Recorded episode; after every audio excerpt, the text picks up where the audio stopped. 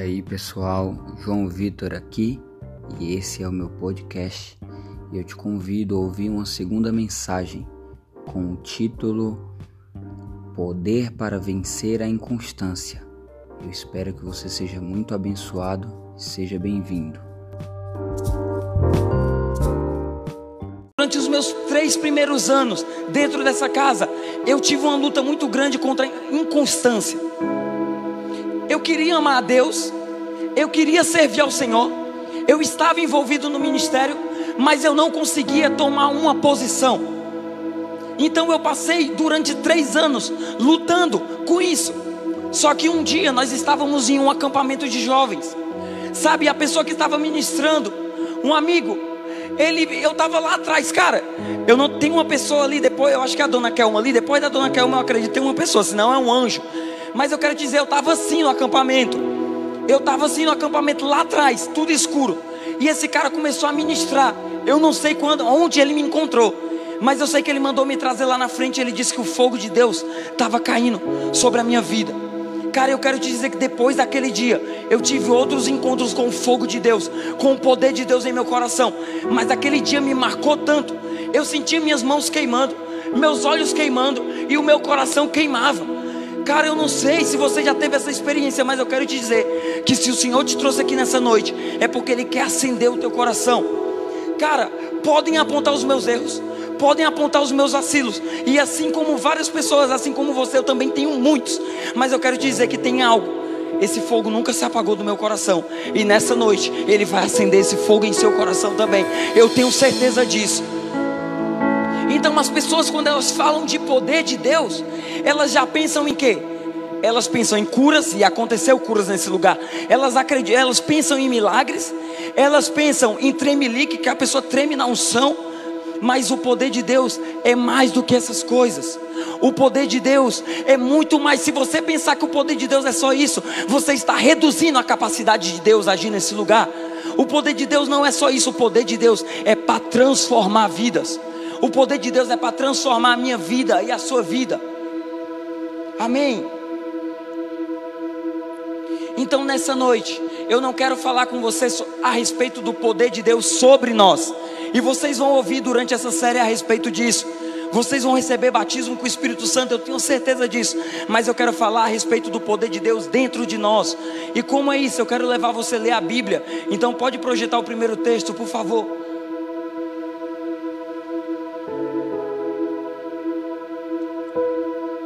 Você pode. Não, primeiro é Ezequiel. Ezequiel 36, 26. Primeiro, por favor.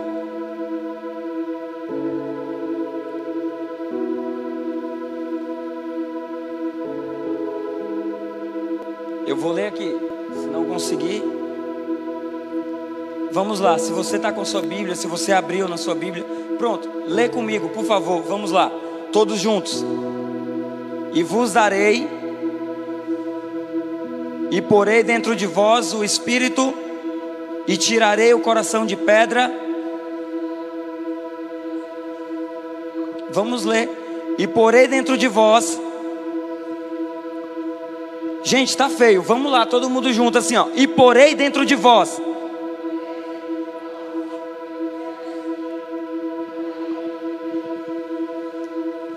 E guardareis os meus juízos Então pensa comigo. Existe uma promessa de Deus para minha vida e para a sua vida. E qual é essa promessa? É de termos o Espírito de Deus dentro de nós. O que ele falou? Eu vou te dar um coração novo e um espírito novo. Eu colocarei dentro de vós o meu espírito.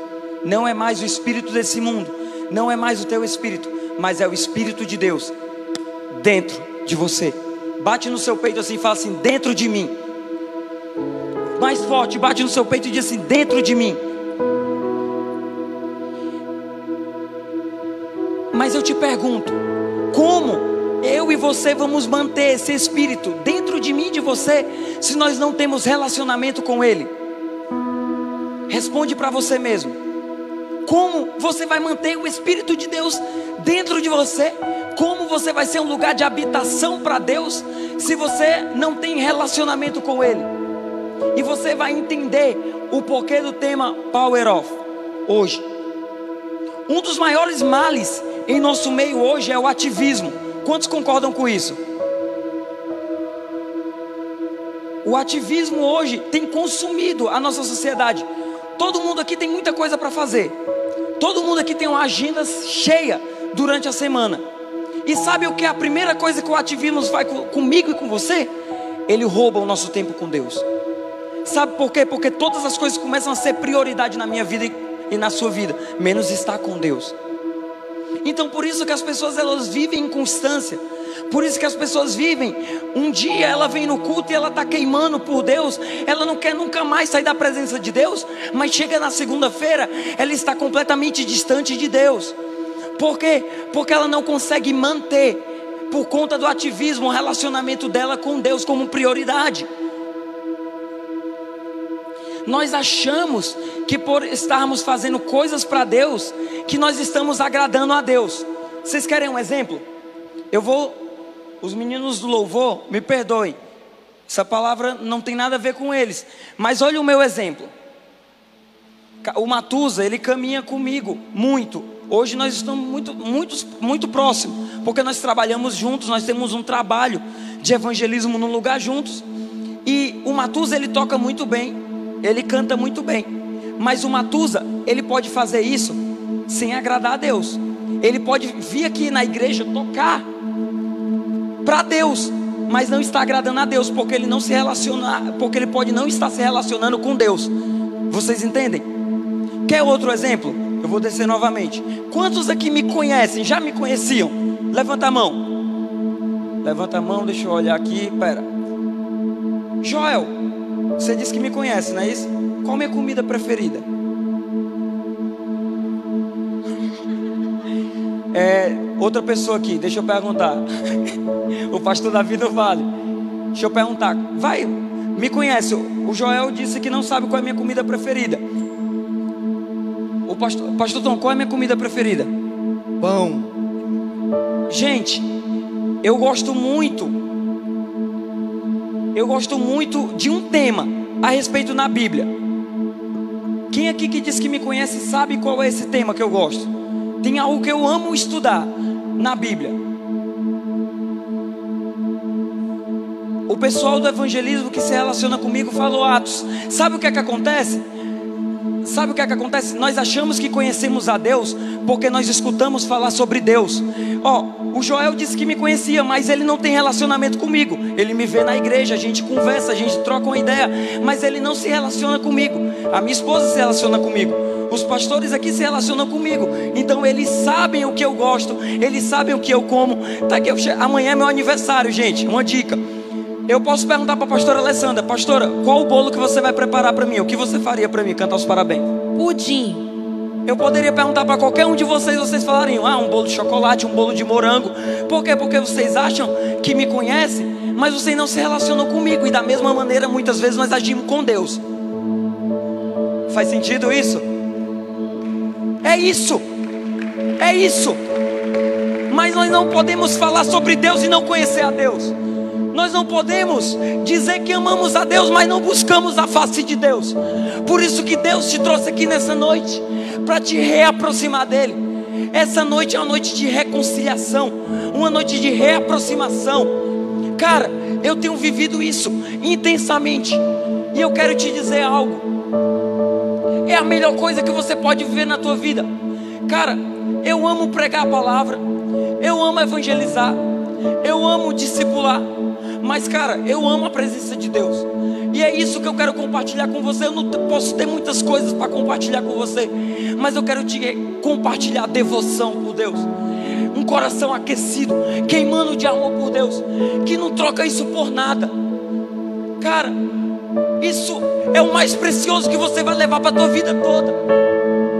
Você pode perder todas as coisas, tudo teu pode ser tirado, o louvor pode ser tirado, mas nunca vão te tirar a presença de Deus. Jamais vão te tirar a presença de Deus.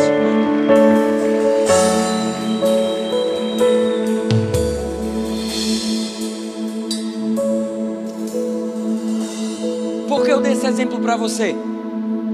É maravilhoso ter profeta nessa casa, cara. Olha o que a nossa profeta falou para mim nessa madrugada. Quando ela mandou a mensagem: Vitor, abre Mateus 15, 8. E aí eu fui olhar. Não precisa projetar. E ele fala assim: Esse povo me honra com seus lábios, mas o seu coração está distante de mim. O Senhor, Ele não quer só teus braços levantados, Ele não quer só seus pulos, Ele quer o teu coração aquecido, Ele quer o teu coração queimando.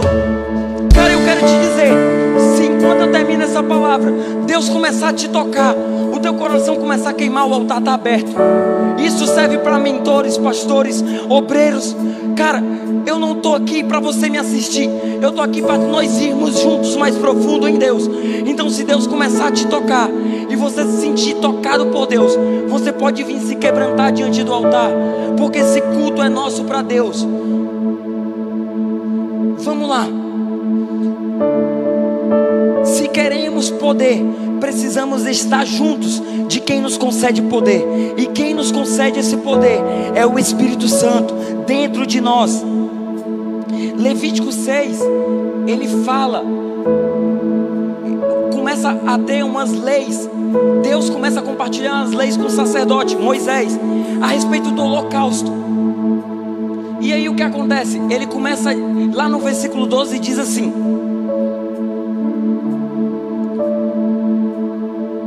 Mas o sacerdote acenderá lenha nele a cada manhã. O sacerdote começará a colocar lenha todas as manhãs no holocausto. Para quê? Para que o fogo nunca se apague. Para que o fogo nunca se apague. Então, nós temos que fazer todas as manhãs com o nosso coração? Sabe por quê? Porque aquelas leis eram para o tabernáculo. Mas a Bíblia fala que ele veio tabernacular entre os seus. Ele veio tabernacular em mim e em você. Ele veio fazer morada em nossas vidas. Mas se nós não colocarmos lenha no holocausto, o nosso coração não vai queimar.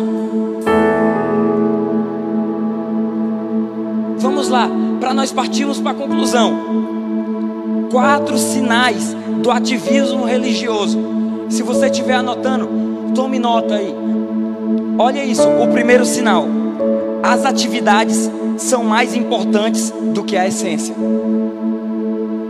No início da nossa caminhada com Deus, sempre o tempo com Ele é mais importante que todas as coisas. As atividades roubaram esse tempo com Ele. Falta de equilíbrio. Nós vivemos em meio a uma geração que é desequilibrada. Existe muita gente desequilibrada na nossa geração. Por quê? Falta de equilíbrio. E é o que acontece dentro da igreja comigo e com você, jovem. Nós perdemos a essência. Nós perdemos o primeiro amor. Segundo ponto. Eu sou o cara. Eu trabalho muito. Eu estou à frente de tudo. Sabe o que é isso?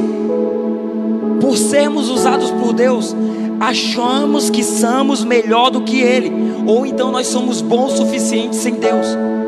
Então nós perdemos a dependência por Deus. Por quê? Porque nós já sabemos fazer. Ah, eu já sei fazer o apelo, então eu venho aqui e falo isso, isso, isso. Então não preciso mais de Deus, Ele pode ficar ali atrás da coxia e eu venho sozinho. Só que nós precisamos ser a geração que é completamente dependente de Deus que nós não sabemos e não podemos nada sem Deus. Terceiro, não tem tempo nem para uma vida de devocional. Se até para você vir na oração da madrugada aqui na igreja, o teu mentor tem que implorar. Imagina para você manter um devocional em casa com Deus, uma vida de consagração a Deus. Cara, eu digo muito isso para os meus discípulos. Eu, cara, se você não consegue pagar um preço para ir na oração da madrugada, eu duvido que você ora na sua casa. Se você não consegue vir na, matar um dia a tua carne para levantar e vir na igreja orar, eu não sei se você tem coragem de fazer isso na tua casa. Se você tem coragem de levantar na madrugada na tua casa e dobrar os seus joelhos para buscar a face de Deus. É isso que o ativismo faz ele rouba o teu devocional também. E o quarto ponto, ativismo é quando as coisas estão na frente das pessoas. Nós começamos a colocar todas as coisas como prioridade à frente do que deveria ser mais importante, que são as vidas, que são as pessoas. Nós perdemos o amor pelo próximo, perdemos a empatia e nós começamos a olhar só para nós mesmos. É o meu ministério, é o meu louvor, é a minha casa de paz, são os meus discípulos, é meu, é meu, é meu. Mas nós não podemos ser essa geração. Por isso que nessa noite Deus te trouxe aqui. Vamos para a palavra de Deus. Lá em Lucas 10, versículo 38, por favor. Antes de ler, irmãos, eu quero te dizer, por que Power Off? Porque Deus, Ele quer te desligar dessa noite do ativismo e te ligar novamente com Ele. Quer te desligar. Eu não sei o quanto você já se identificou com essas coisas. Cara, vai ver, não é por mal, não é porque você almeja isso ou porque você quer, mas aconteceu. A tua rotina começou a te consumir, as coisas começaram a virar prioridade na tua vida, e você perdeu a essência para tudo. Você perdeu o equilíbrio, você perdeu a fome, você perdeu o amor. E nós não vamos te julgar por isso, mas nessa noite eu vou te conduzir, juntos com meus amigos, a você sair disso e a vencer isso. Vamos ler.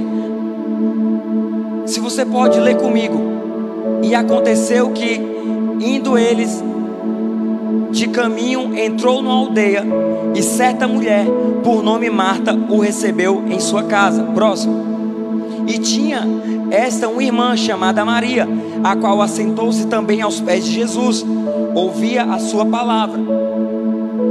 Marta, porém, andava distraída em muitos serviços e aproximando-se disse: Senhor, não te importas que minha irmã me deixe servir só? Disse-lhe, pois, diga-lhe, pois, que me ajude. Próximo. E respondeu-lhe Jesus: Disse: Marta, Marta, estás ansiosa e afadigada, como muitas coisas, mas uma só é necessária. E Maria escolheu a boa parte, a qual não lhe será tirada. Vou dar outro exemplo para você. Vamos supor que a pastora Alessandra ela surge de repente na casa do Steve e da Thaís. De repente ela estava passando, não, vou fazer uma visita ao Steve e a Thaís. A Bíblia não fala que Jesus tinha programado essa passagem na casa de Marta e Maria. Fica comigo. Pastora Alessandra, ela foi na casa do Steve e da Thaís. E vamos supor que a casa do Steve e a Thaís, eles trabalham estudam, e a rotina. E aí a Thaís, meu Deus, a pastora Alessandra está aqui buzinando no meu portão. Vou arrumar a casa.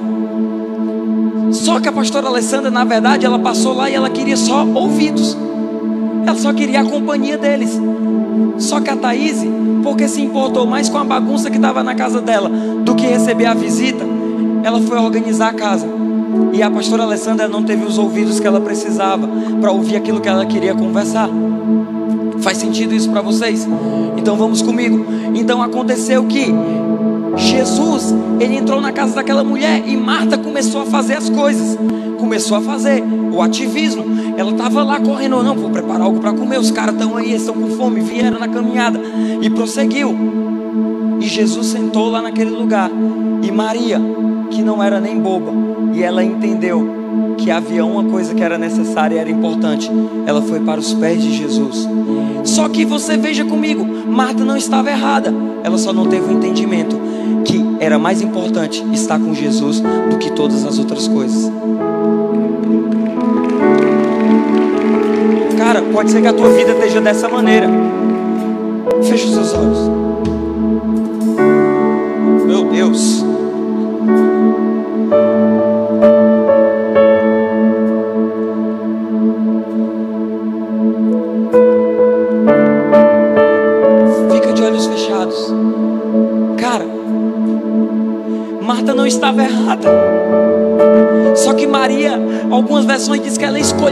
Melhor parte.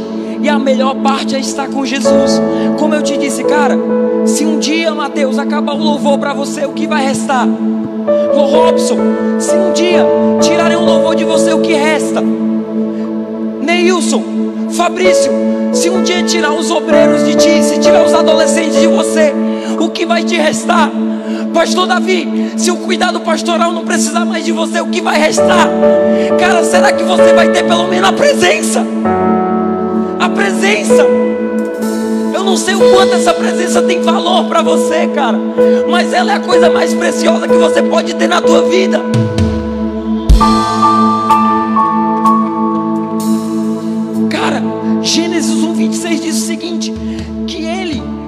Falou assim: façamos o homem a nossa imagem e semelhança. Em nenhum momento Deus, junto com o Filho e com o Espírito, ele falou que ia fazer um homem cheio de poder, mas ele falou que o homem seria semelhante a ele e o poder fluiria naturalmente. O poder seria consequência, cara. O poder seria consequência. O poder seria consequência do coração. Filipenses 2 diz o seguinte: que Jesus ele era Jesus era Deus e ele se fez semelhante ao homem. Se Jesus ele se fez semelhante ao homem, é porque existe uma diferença muito grande entre o caráter de Deus e o caráter do homem. Então Jesus ele precisou vir como homem e ele não se usurpou ser igual a Deus. Ele não quis o poder, mas ele quis ser semelhante ao homem. Para quê?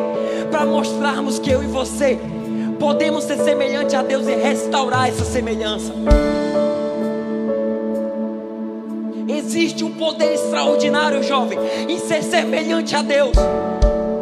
Existe poder em termos do caráter de Deus na nossa vida. Fica de olhos fechados. Quanto à antiga maneira de viver, vocês foram ensinados a despir-se do velho homem, que se corrompe por desejos enganosos, e vos renoveis no espírito, e revestir-se do novo homem, criado para ser semelhante a Deus em justiça e santidade, provenientes da verdade. Renovai o seu espírito. O Senhor, nessa noite, Ele te trouxe aqui para agir dentro do teu interior. Sabe, você pode tremer, pode chorar, pode babar, pode rolar no chão, mas se na segunda-feira esse coração aquecido não permanecer, de nada vai adiantar essa experiência que você terá nessa noite. Mas eu quero fazer um apelo nesse lugar. Se você está aqui e identificou que você está preso no ativismo, que você está preso à ansiedade, que você está preso a todas as coisas que te roubam o tempo com Deus, coisas aconteceram na tua vida que te roubaram a presença de Deus, que assumiu o lugar de Deus na tua vida.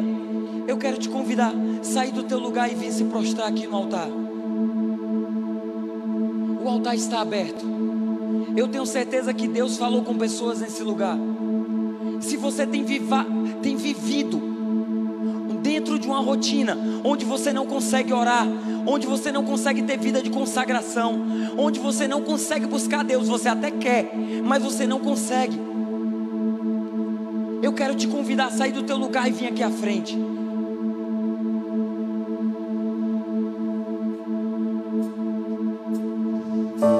Você pode se prostrar. O altar está aberto, jovem. Não tem nada que eu possa fazer por você, mas Deus está aqui nesse lugar.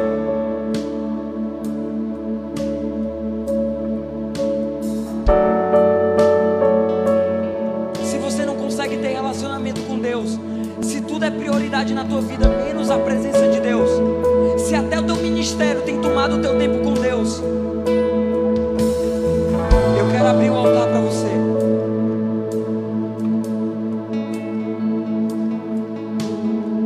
Se você tem no seu coração de sair do seu lugar e vir se prostrar aqui diante do altar,